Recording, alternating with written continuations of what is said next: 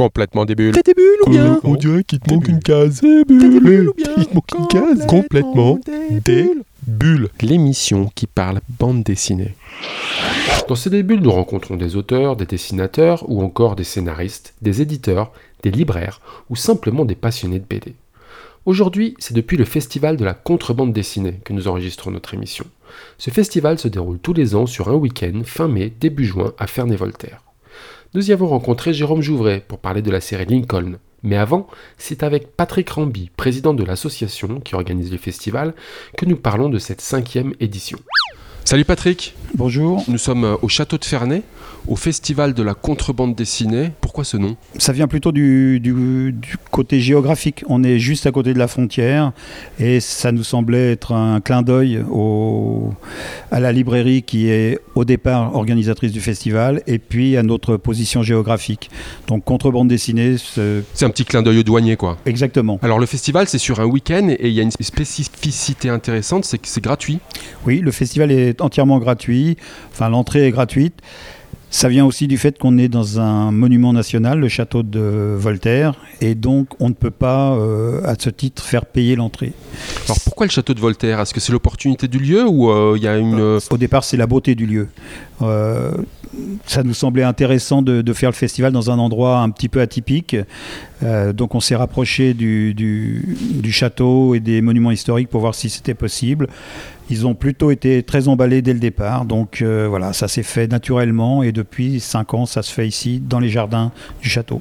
je crois qu'il y a pas mal d'animations. Tu nous dis un peu ce qui se passe sur ces deux jours? Alors sur les deux jours, il se passe euh, beaucoup de choses. Il y a les dédicaces qui sont euh, la chose la plus importante pour laquelle les- la majorité des gens viennent. Combien d'auteurs sont là en dédicace On a 22 auteurs en dédicace actuellement. Ensuite, il y aura des jeux qui seront organisés par une autre association qui s'occupe de, dans le pays de Gex d'organiser des, des festivals plutôt de jeux euh, avec des vieux jeux en bois ou des choses comme ça, ou des jeux de cartes beaucoup plus modernes.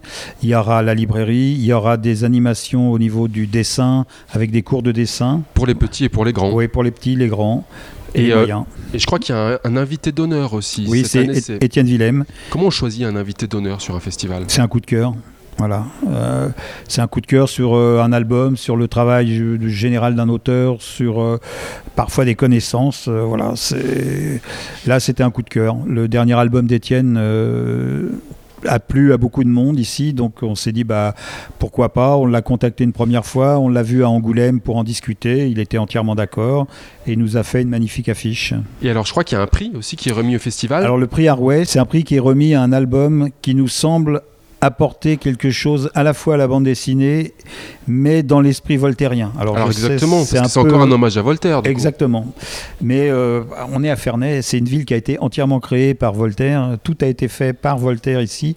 Donc on s'est dit que le prix, c'était aussi un prix qui devait être voltairien. Et alors l'idée du prix c'est quoi? L'idée du prix, c'est un album qui soit euh, à la fois qui, qui porte les valeurs de Voltaire, quelque chose qui soit social, qui soit euh, humaniste et euh, qui, essaye d'apporter quelque chose dans les idées et dans la vie des gens. Et cette année, c'est un album qui s'appelle euh, Petite Maman, euh, qui est un album as- assez dur, qui parle de comment une petite fille de 8 ans va se substituer à sa mère qui n'arrive plus à ni à s'organiser, ni à vivre, ni à s'occuper de quoi que ce soit. Alors c'est la cinquième euh, édition du festival de la contrebande dessinée. Est-ce que c'est plus facile d'année en année de Non. créer ce rendez-vous? Alors c'est pas plus facile d'année en année parce qu'on comme tout le monde, on- comme tous les festivals, on court après l'argent.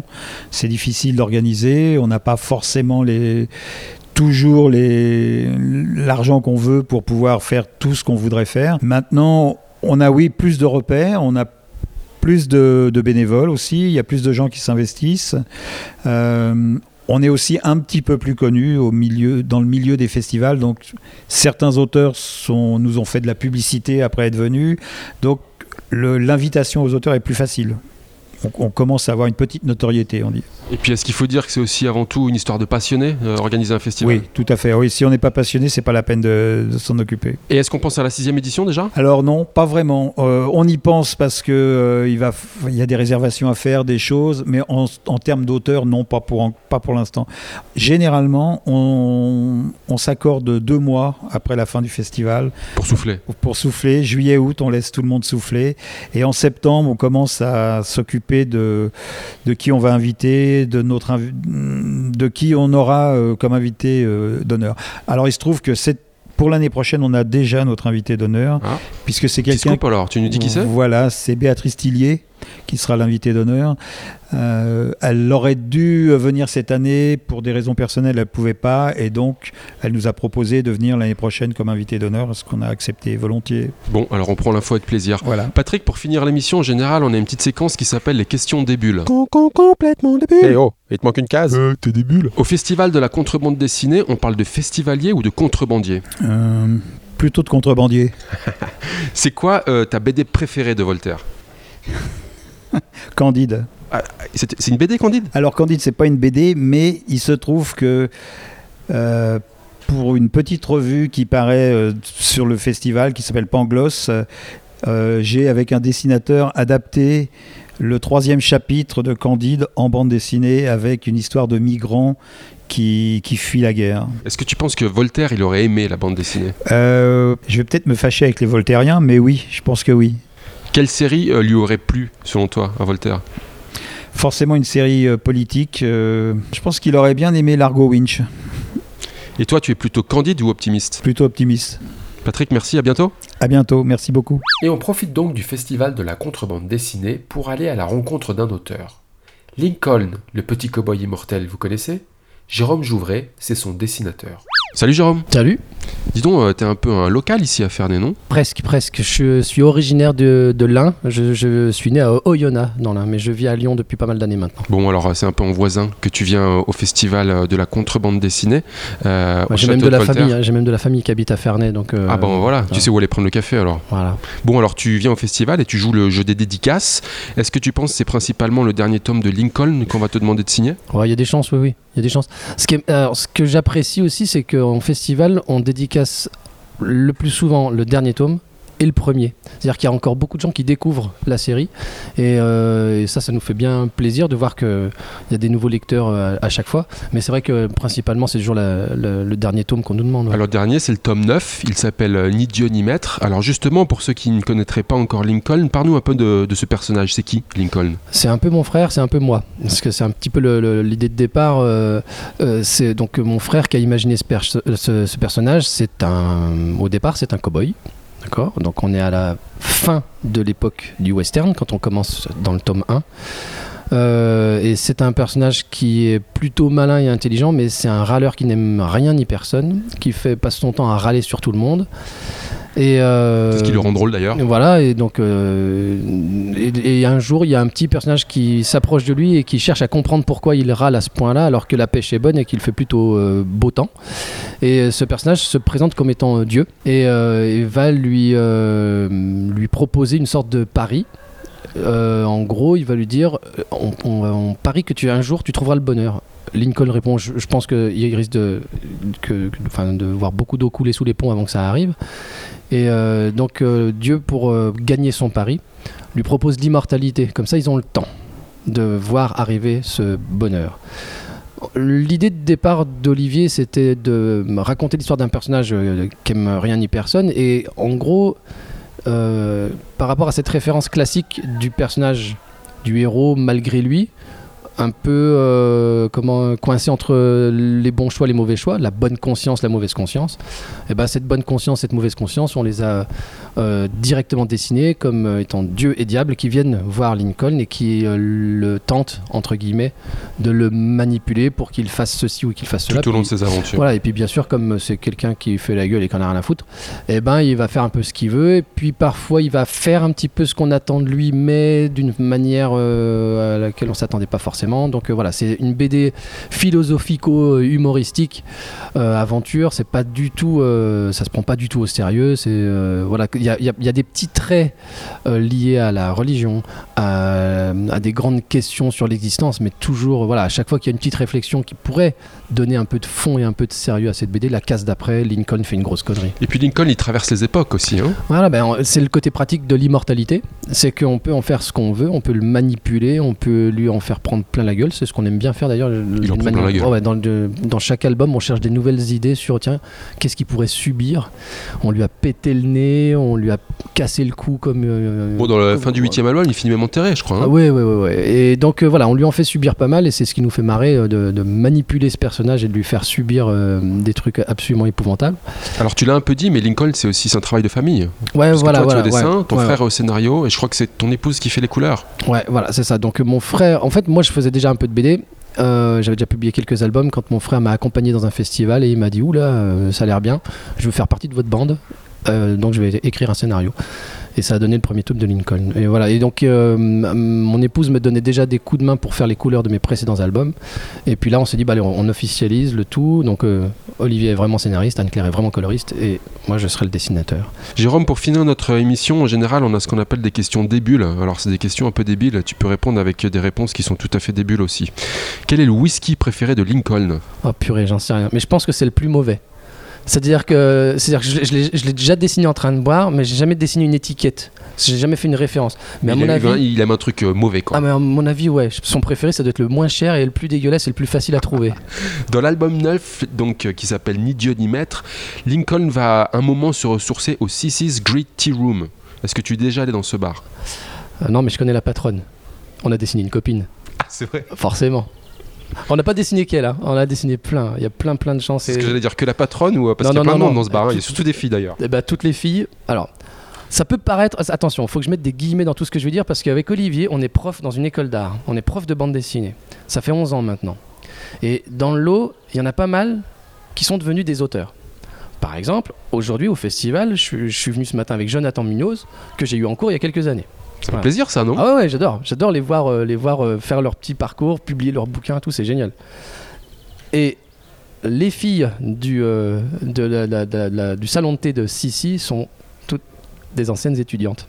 C'est des dédicaces. Donc ça fait un peu pervers de les dessiner comme des filles de- d'un petit... euh, Ouais, si on le présente mal, mais ça Voilà. peut, c'est, mais non, sympa, non, c'est un pur hommage. Et puis euh, voilà, c'est les, les premières euh, qui nous disaient quand elles étaient étudiantes Ah, moi j'aimerais bien faire des BD où on voit des putes. Ah, d'accord, bah ok. ouais. Bref, donc euh, donc c'était un petit hommage rigolo. Mais c'est vrai que dans tous les albums, on a mis des copains, hein, des copines. euh, on- voilà, dans, dans le tome euh, 4, euh, on a mis FX. euh, dans, voilà, on a toujours placé des, des potes. Ça, ça aide, mine de rien, à trouver des caractères, à dessiner des personnages, à créer des seconds rôles.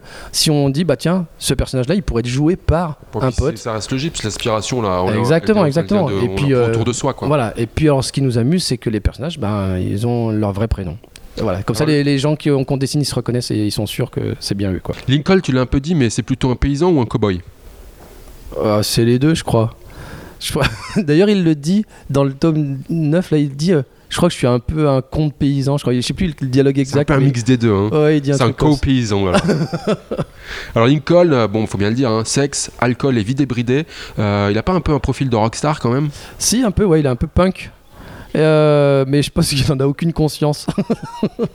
C'est chiant, tu penses d'être immortel? Ah purée, j'aimerais pas. Oh la vache. Est-ce qu'au fil des époques qu'il traverse, Lincoln va finir par se retrouver à notre époque? Bah évidemment, alors ça c'est une question qui- qui- qu'on nous pose souvent. Alors déjà moi je suis pas sûr que ça m'intéresse de le dessiner à notre époque, parce que je trouve que notre époque, d'ailleurs, pose la question à tous les dessinateurs, la, la majeure partie te, te- te dira, oh non, notre époque elle est chiante à dessiner. Les bagnoles sont chiantes à dessiner, les bâtiments sont chiants à dessiner, les fringues sont chiants à dessiner. C'est quoi? C'est trop fade? Je sais C'est quoi? ouais ouais. Alors qu'une bagnole des années euh, 30, des années 40 et encore des années 50-60, ça marche encore, tu vois. Mais après, c'est des machins qui ont, qui ont- qui ont pas de forme, quoi, tu vois. Et, euh, et je pense que j'aurais aussi euh, du mal à le balancer à notre époque. Enfin, je trouverais ça moins rigolo, je sais pas. Mais en, et en même temps, euh, imagine, enfin, j'imagine que si Olivier trouve un scénario génial qui se passe à notre époque, bah faudra le Tout faire. reste probable. quoi. Bah oui, bien sûr, bien sûr. Pourquoi Lincoln s'appelle Lincoln? Ah purée, le personnage le dit dans le tome 1. Il le dit et il a une petite phrase, il dit euh, Je m'appelle pas Lincoln en fait, je sais même pas comment je m'appelle, on m'a jamais donné de prénom, on m'a surnommé Crâne de Bois. Mais par contre, si moi je me suis appelé Lincoln, c'est en référence au président Lincoln. Il disait Parce que celui-là, quand il devait l'ouvrir, tout le monde devait la fermer. D'ailleurs, c'est sûrement pour ça qu'on l'a buté. Voilà. Ça, c'est le petit discours que tient Lincoln au début. Mais c'est la seule justification qu'on ait. Je ne crois pas que nous, auteurs, on en ait d'autres cachés derrière. Jérôme, merci. Bah, de rien, merci à toi. Et pour finir la sélection de quelques albums, ce n'est ni un top 3, ni un palmarès des meilleures ventes, mais simplement un zoom sur trois titres que nous avons eu plaisir à lire et que nous vous conseillons si vous souhaitez vous caler une petite BD tout prochainement. D'abord un one-shot et une uchronie mêlant sorcellerie et monde parallèle. L'album s'appelle Aral et l'événement historique revisité, c'est la révolution russe de 1917 qui aurait échoué. Et finalement, le tsar contrôlerait toujours la Russie plus de 20 ans après. Mais ce tsar ne serait qu'une façade puisque c'est l'esprit d'autres personnes qui le maintiendrait en vie. Et tout ce petit monde se retrouve dans un entremonde troublant qui n'est sûrement pas si loin de la réalité des champs de bataille russes de l'époque.